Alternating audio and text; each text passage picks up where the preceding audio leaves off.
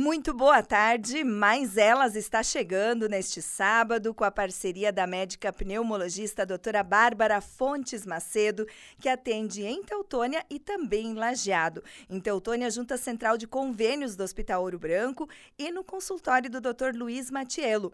Telefone para contato, agendamento de consultas 3762 1124. Também sempre a parceria de loja Casarão Verde.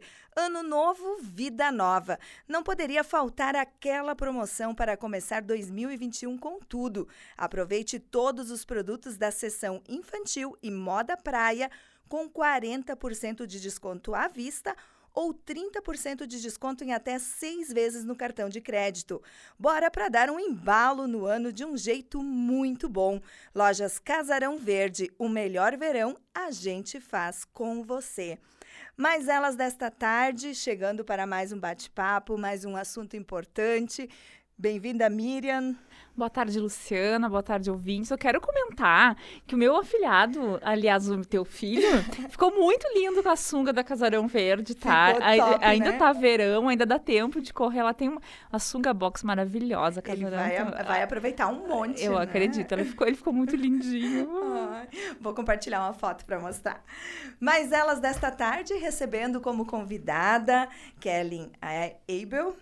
Bem-vinda. Boa tarde, Luciana. Boa tarde, a Miriam e a todos os ouvintes nessa tarde. A Kellen é formada em Direito. Formanda. Formanda, formanda. Ah, já te formei. Já te formei agora. Agora, eh, final do, desse ano, é a formadora. Bom, temos ah, aí com a, com a pandemia, é forma, não forma, alguns estão se formando, vão fazer formatura só Exato. no outro ano, a gente se perde, né? Se Mas perde, assim, sim.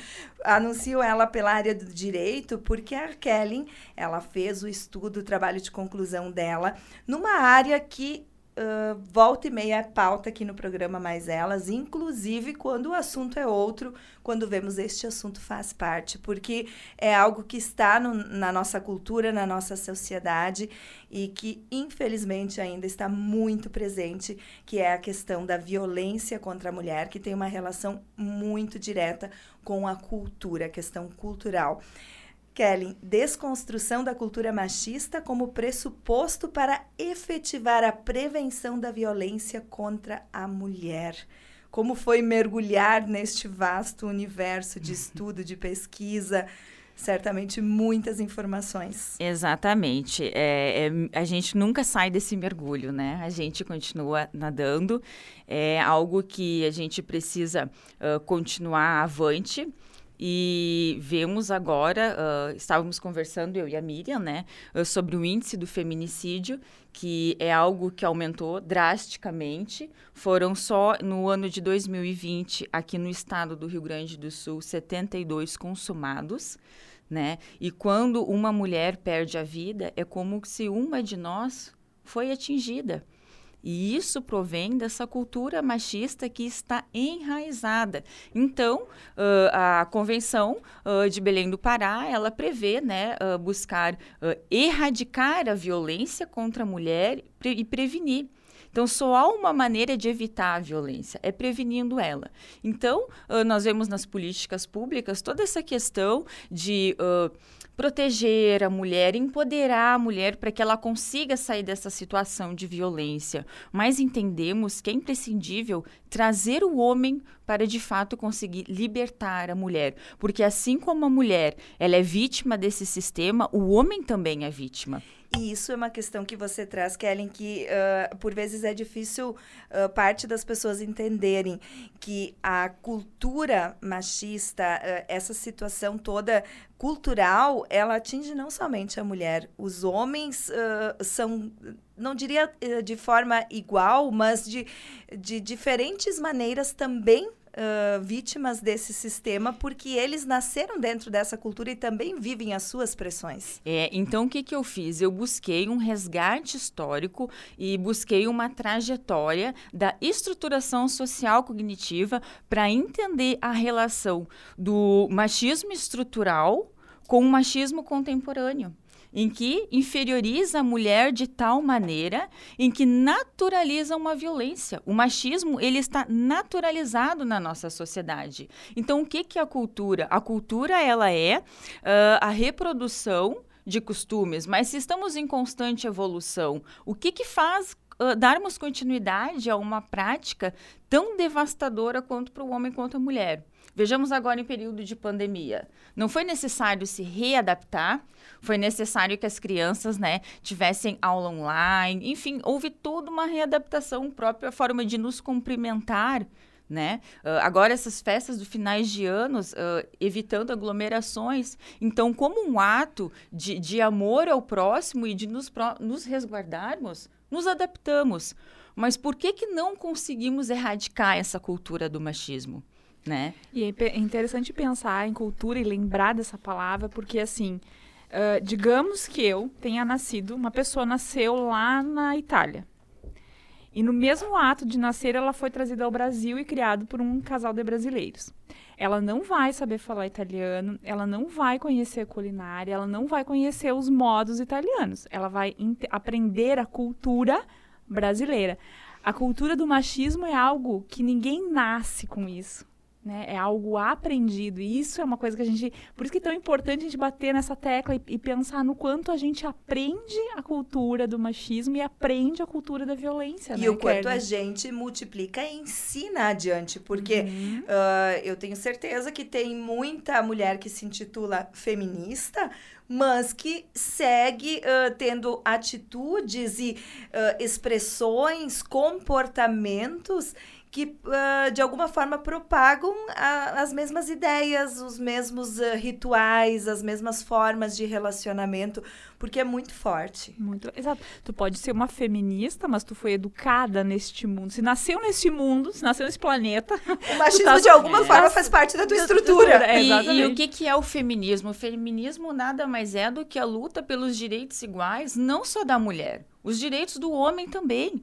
Então, uh, isso é direito importante. dele se livrar do machismo, né? Exatamente, porque as mulheres, elas já entenderam que elas podem ocupar o espaço que elas querem ocupar, mas é necessário que o homem também compreenda isso. Então, uh, foi uh, o, o, machismo, ele é nada mais é do que ainda resquícios do sistema patriarcal, que isso vem de muito antigamente e que também foi uh, introduzido dentro da sociedade pela própria religião pelos próprios mitos religiosos, em que se traz a, a, ideia em que Eva, né, quando come do fruto proibido, já traz uma maldição, então, para toda a sociedade. E a partir disso, qualquer ideia que viesse da mulher era uma ideia maldiçoada. Então, a mulher, ela não tinha voz, a mulher não tinha vez na sociedade. Aliás, quem uh, Talvez tu ia falar isso, Miriam, mas quem, quem se diz, uh, que, uh, como é que é a frase da Regina Navarro Lins? Quem não é feminista é porque não conhece a história. E recomendo a leitura do livro dela, o último lançamento, que eu estou quase finalizando e ouvindo a Kellen falar. Uh, literalmente, assim, o livro é uma, uma transição histórica dos mais diferentes tempos, lá de 10 mil anos antes de Cristo, fazendo viagens para frente e para trás. E a gente vê o quanto a mulher viveu fases diferentes, o quanto ela foi excluída dessa história, falando da igreja, lembrando daqueles momentos em que os santos foram masculinizados. E, então, tem, tem tantas passagens uh, ao longo da história e questões assim culturais de cada país, de cada uh, continente que se a gente realmente não mergulha nisso, não faz a mínima ideia. Exato. E é interessante, Luciana, que não existe comprovação em que diz na história que a mulher é mais fraca do que o homem. Não é. Simplesmente aconteceram eventos que emblemaram o homem como ser da superioridade. Ou seja, o fato da mulher ela estar inapta para campo os campos de batalha, para a guerra, pelo fato dela ter mais tempo aos cuidados com a prole, porque não se tinha controle eh, da maternidade, fez com que ela precisou estar mais presente no espaço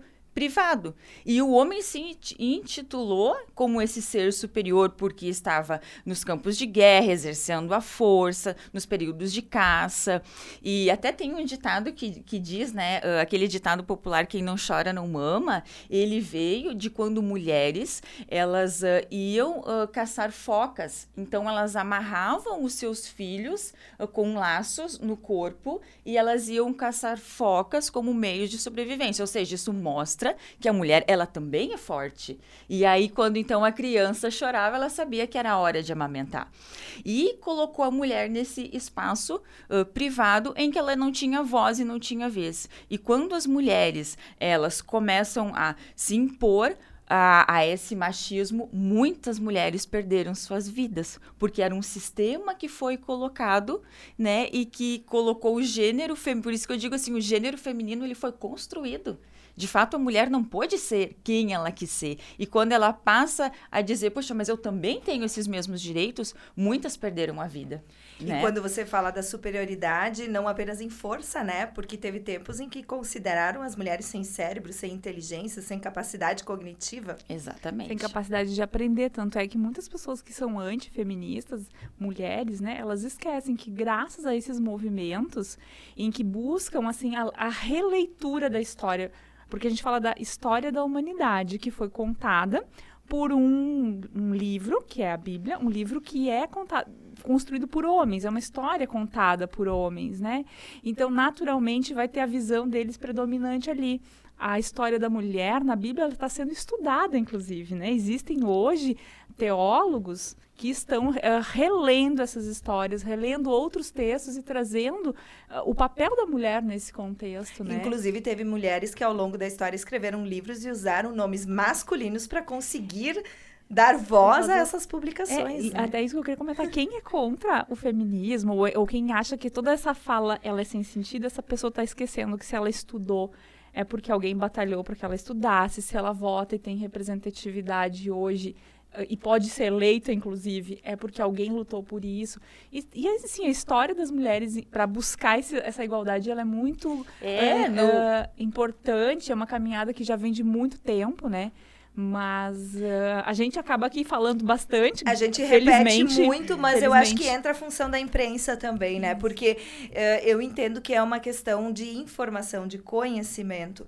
E quando se fala em ser feminista, eu acho que eh, se teve sérios danos à, à informação pública no momento que se difundiu muito forte a ideia da, da figura feminista, como aquelas mulheres que vão com o peito de fora, sem roupa, para as ruas gritar não que esses movimentos não sejam dignos das causas que estavam defendendo, mas o que ocorre é que isso, no, na cultura geral da sociedade, incutiu que ser feminista é isso, é. né? Ou então... que não então gosta de batom, que não gosta de salto alto, é. né? Que não gosta de homens, mas não é isso. O feminismo, ele carrega o, o nome feminismo porque senão seria negar a especificidade do problema de gênero, que é a discriminação da mulher. E que, de fato, a mulher foi e ela continua sendo discriminada. Por isso que, embora que nós temos a, as convenções internacionais que foram reafirmadas né, pelo Brasil há tantos anos atrás, nós ainda tivemos a própria lei Maria da Penha, editada e, e, e que ela veio, então, uh, ser uh, em 2006 promulgada, uh, porque a própria Maria da Penha ela foi negligenciada pelo próprio Estado. O Estado omitiu e o Estado foi machista e ela teve que ir para as convenções internacionais requerer o direito dela. E hoje uma lei, ela não é suficiente para erradicar esse machismo. Tanto que o ex-marido de Maria da Penha, ele hoje, em entrevista dada a jornais anteriormente, ele diz que ela desgraçou a vida dele.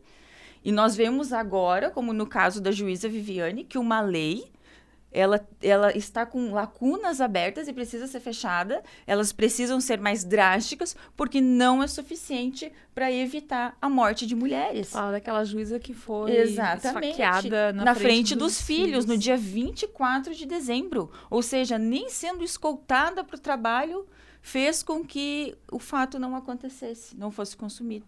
Vamos para uma pausa. Na sequência, a gente continua com o nosso diálogo, nossa conversa deste sábado.